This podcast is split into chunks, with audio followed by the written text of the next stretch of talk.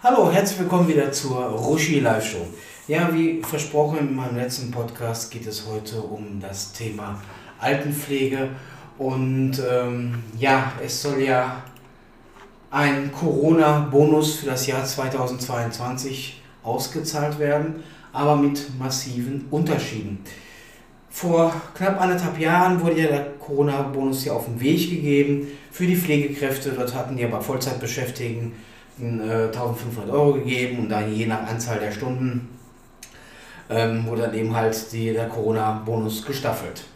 Ein Riesenaufschrei, muss ich ganz ehrlich sagen, gab es damals weil nämlich dann plötzlich der Lkw-Fahrer, der ganz allein im Führerhaus sitzt und äh, so gut wie gar, mit gar keinen Corona-Patienten äh, in Kontakt kommt, der wollte auch den Corona-Bonus haben, weil man meinte, man hätte durch, die, durch den Lockdown eben halt mehr zu tun. Naja, ich bin ähm, 20 Jahre LKW gefahren und ich weiß aber zur Weihnachtszeit und so war immer viel zu tun und damals gab es Corona nicht.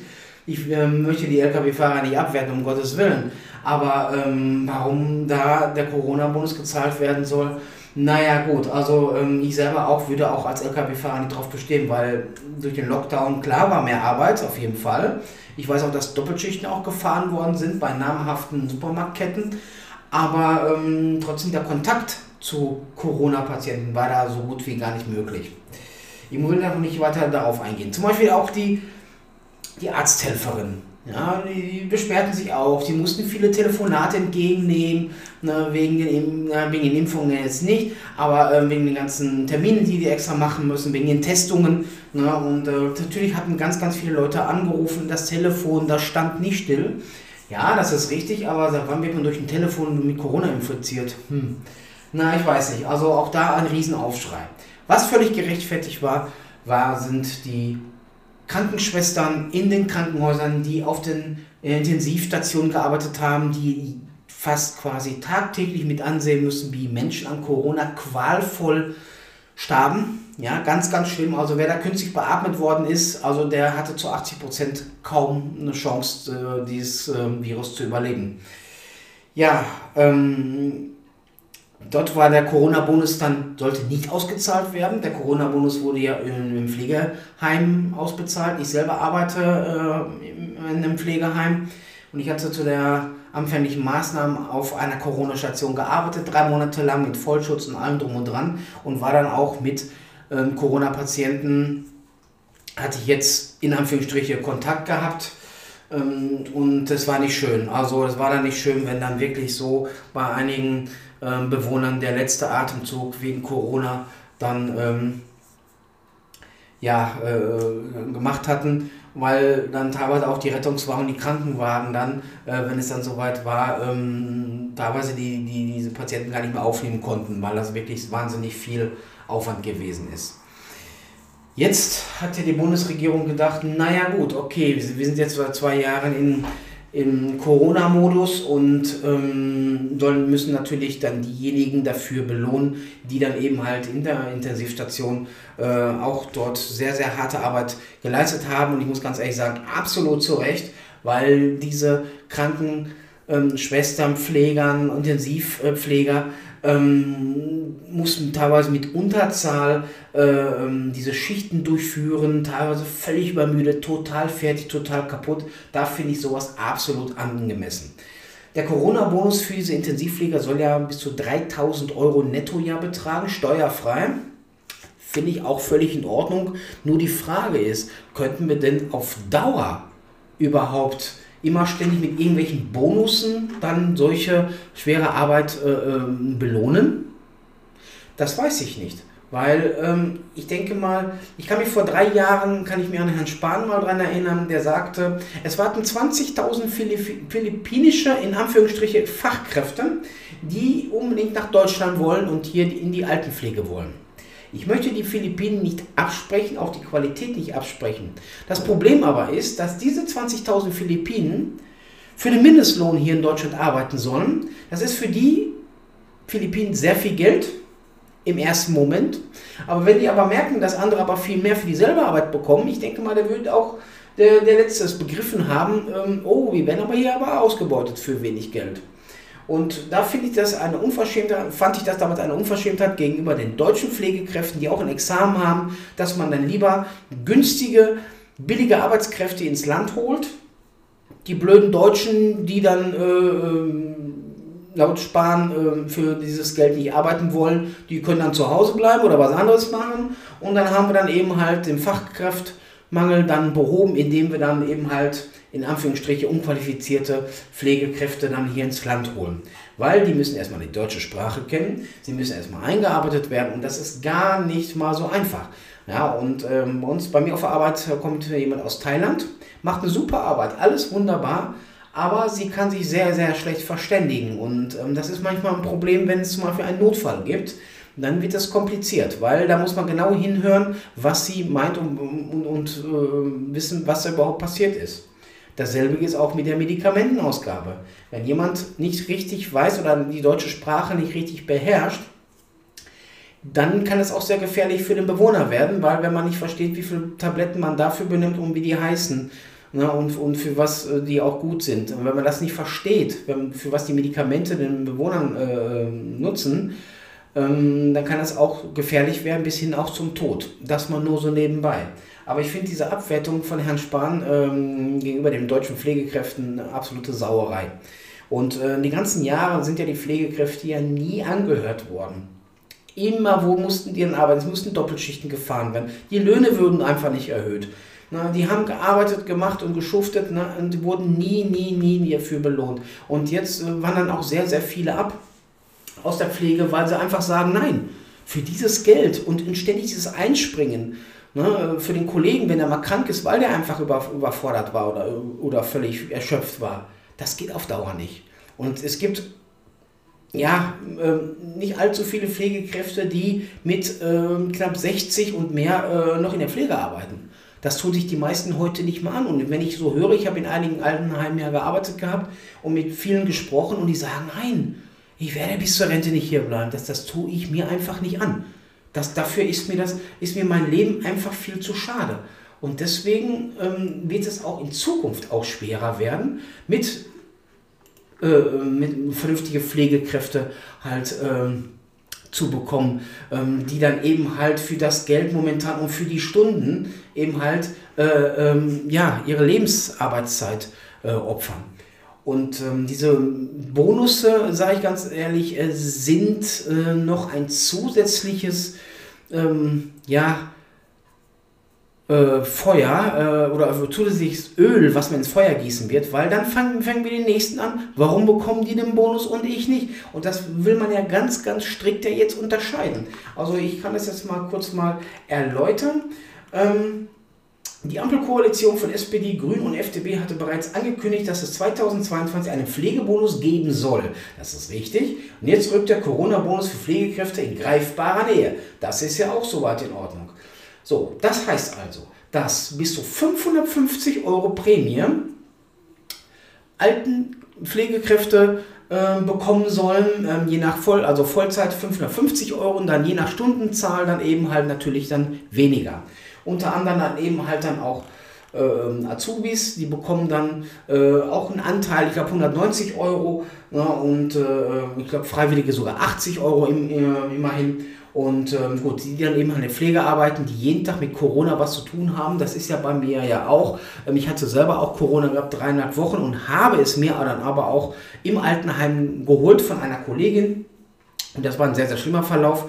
Ähm, Denke ich mal, ähm, ja, wird das wieder sehr, sehr schwierig sein, wenn dann, dann sagt die Kassiererin beim Rewe, was ich aber auch nachvollziehen kann, ich hätte auch einen Corona-Bonus.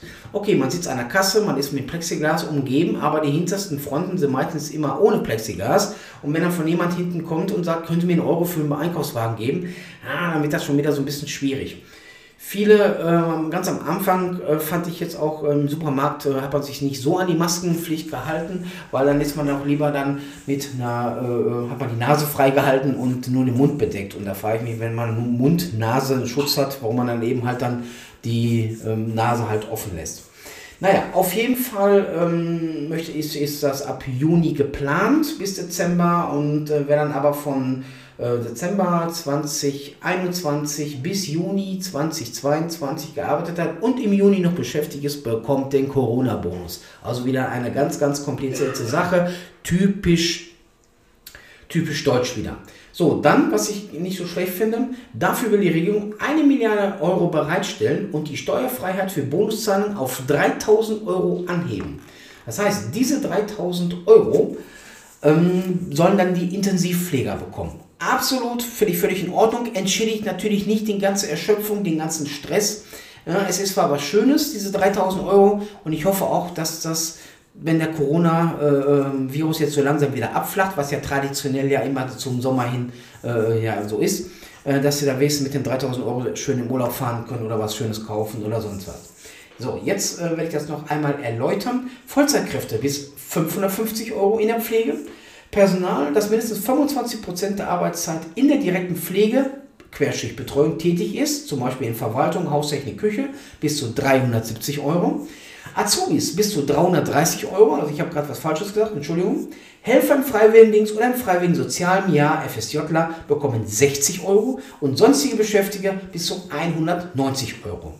Und hier ist es eben halt so, profitieren sollen natürlich die Beschäftigten im Pflegedienst und Pflegeheim, die zwischen dem 1. November 2020 und 30. Juni 2022 für mindestens drei Monate in der Altenpflege tätig waren und am 30. Juni 2022 noch beschäftigt sind.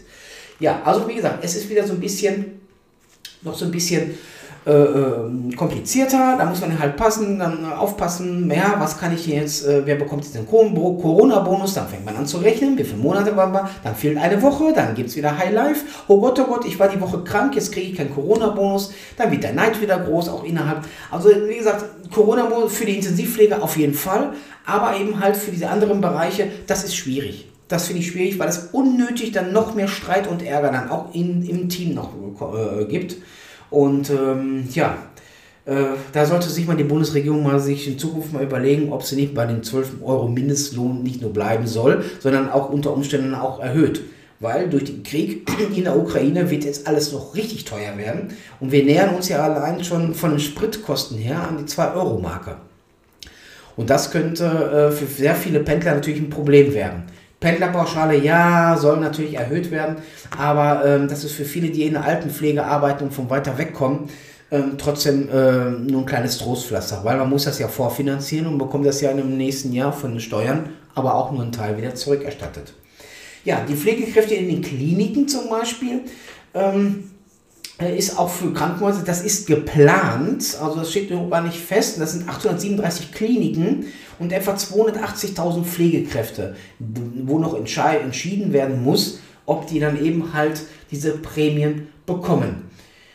Ja, äh, die Auszahlung soll ja ab dem 30. Juni bis 31. Dezember erfolgen. Okay, gut, ähm, muss man halt schauen, ähm, ob es nicht da auch noch wieder irgendwelche Hürden zu äh, bewältigen gibt. Und ähm, ja, und man muss ja erstmal gucken, wie weit der Ärger ist. Und ich kann euch jetzt schon sagen, dass dann anfängt der Müllwagenfahrer, der LKW-Fahrer, der Pilot und auch alle, die möchten alle, alle auch einen Bonus haben, weil man ja dadurch ja mehr belastet worden ist. Äh, meine Meinung dazu, ähm, man sollte das lassen. Man sollte unnötig die Leute damit nochmal aufhetzen und äh, einfach die Löhne erhöhen, beziehungsweise die Stundenlöhne erhöhen, damit der Anreiz auch wieder da ist. Ja, und, und nicht, dass viele dann ins Ausland abwandern, ne, wo man auch sich fragt, was machen zum Beispiel die Dänen anders? Da ist die Pflege ganz anders, da ist die Pflege entspannter, man bekommt das auch gerecht bezahlt. Dasselbe auch in Polen. Ne? Ich habe da einige Berichte gesehen. Ähm, allein die Altenheime, die sehen da picobello aus. Und ich muss ganz ehrlich sagen, ich hatte auch äh, vor drei Wochen äh, hat äh, auf einen ähm, Privatsender mit den drei Buchstaben hat dort ein äh, renommierter Journalist ja äh, seine Leute in Altenheim geschickt. Das hat er mal vor vier Jahren schon mal gemacht.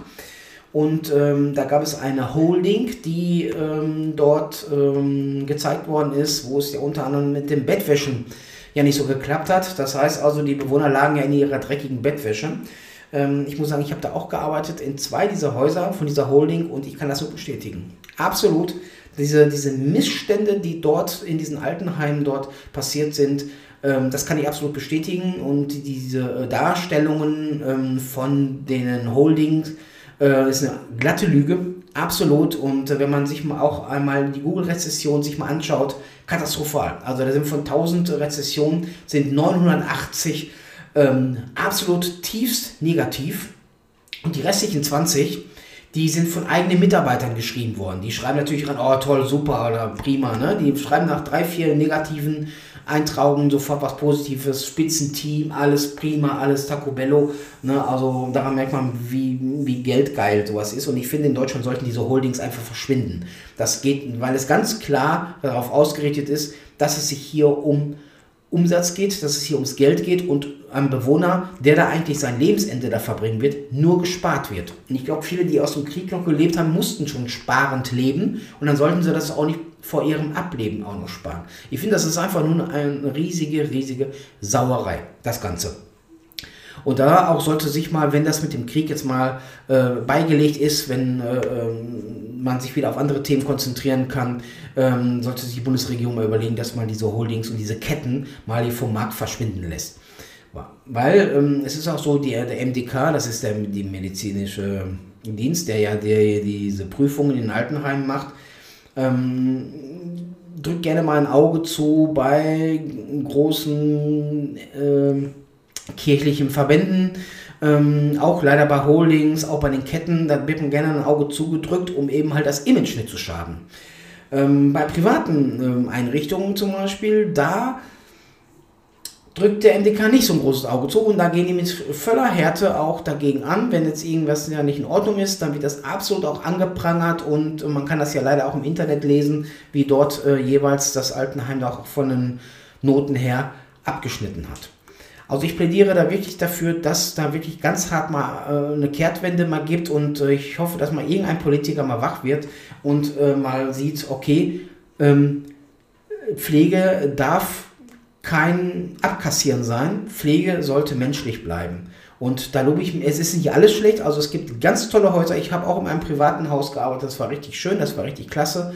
Und es gibt aber auch solche, so, solche Wohn-WGs, ganz tolle Sachen. Da, ähm, da, haben die einen Garten, da sind aber die Pflegekräfte immer präsent. Äh, es sind dann eben halt nicht so viele Mitarbeiter.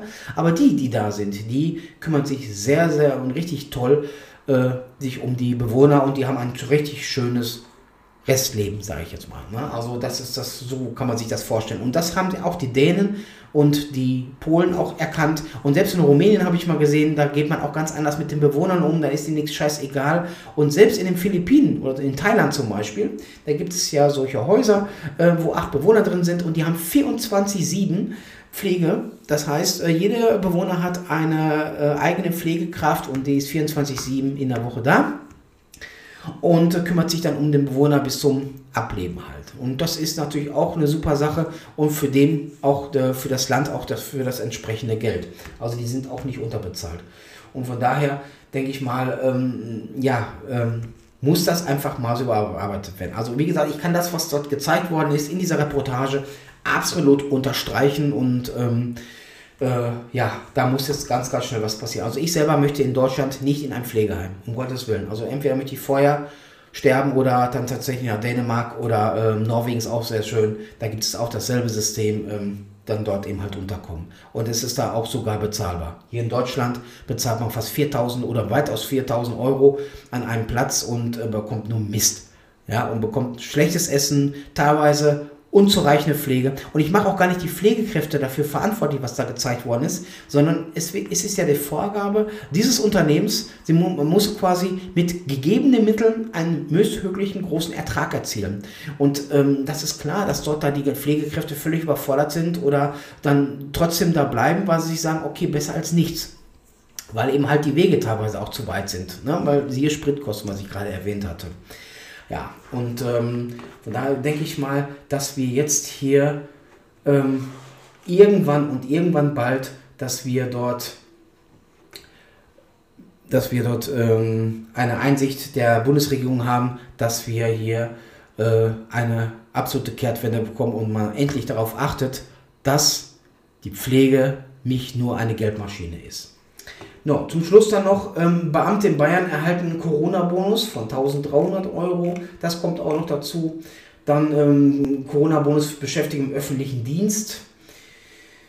Äh, auch 1300 Euro.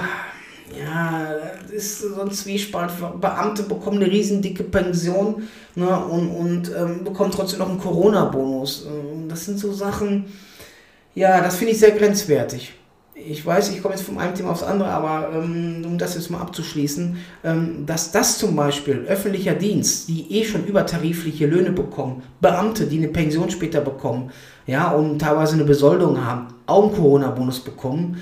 Naja, also das muss ich ganz ehrlich sagen, das ist sehr zweifelhaft und das ist wieder, das ist das, was ich meine, völlig ungerecht. Warum bekommen diese Leute, äh, auch wenn die in den Gesundheitsämtern arbeiten, auch viel Arbeit haben, das ist richtig, aber sie setzen sich nicht der Gefahr aus. Und ich finde, dass diejenigen, die der direkten Gefahr des Coronavirus äh, ausgeliefert sind, die sollten den Bonus bekommen und nicht die diese, diese Gefahr bearbeiten. Und zwar in schriftlicher Form.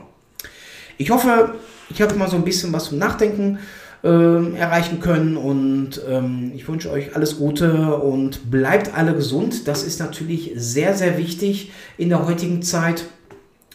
Und ähm, ja, passt auf euch auf und äh, bald haben wir wieder ein neues Thema hier in der Roshi Live Show. Tschüss, sagt euer Tommy.